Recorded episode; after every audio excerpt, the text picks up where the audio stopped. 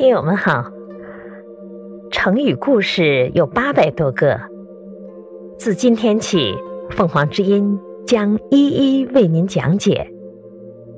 今天首先来了解的是爱鹤失重的故事。公元前六百六十八年，魏惠公的儿子姬赤成为魏懿公后，不思富国强兵之道。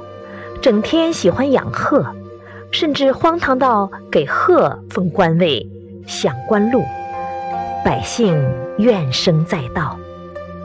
北方敌国借机出兵攻打魏国，魏国士兵根本不抵抗，四处逃散，魏公被敌兵所杀。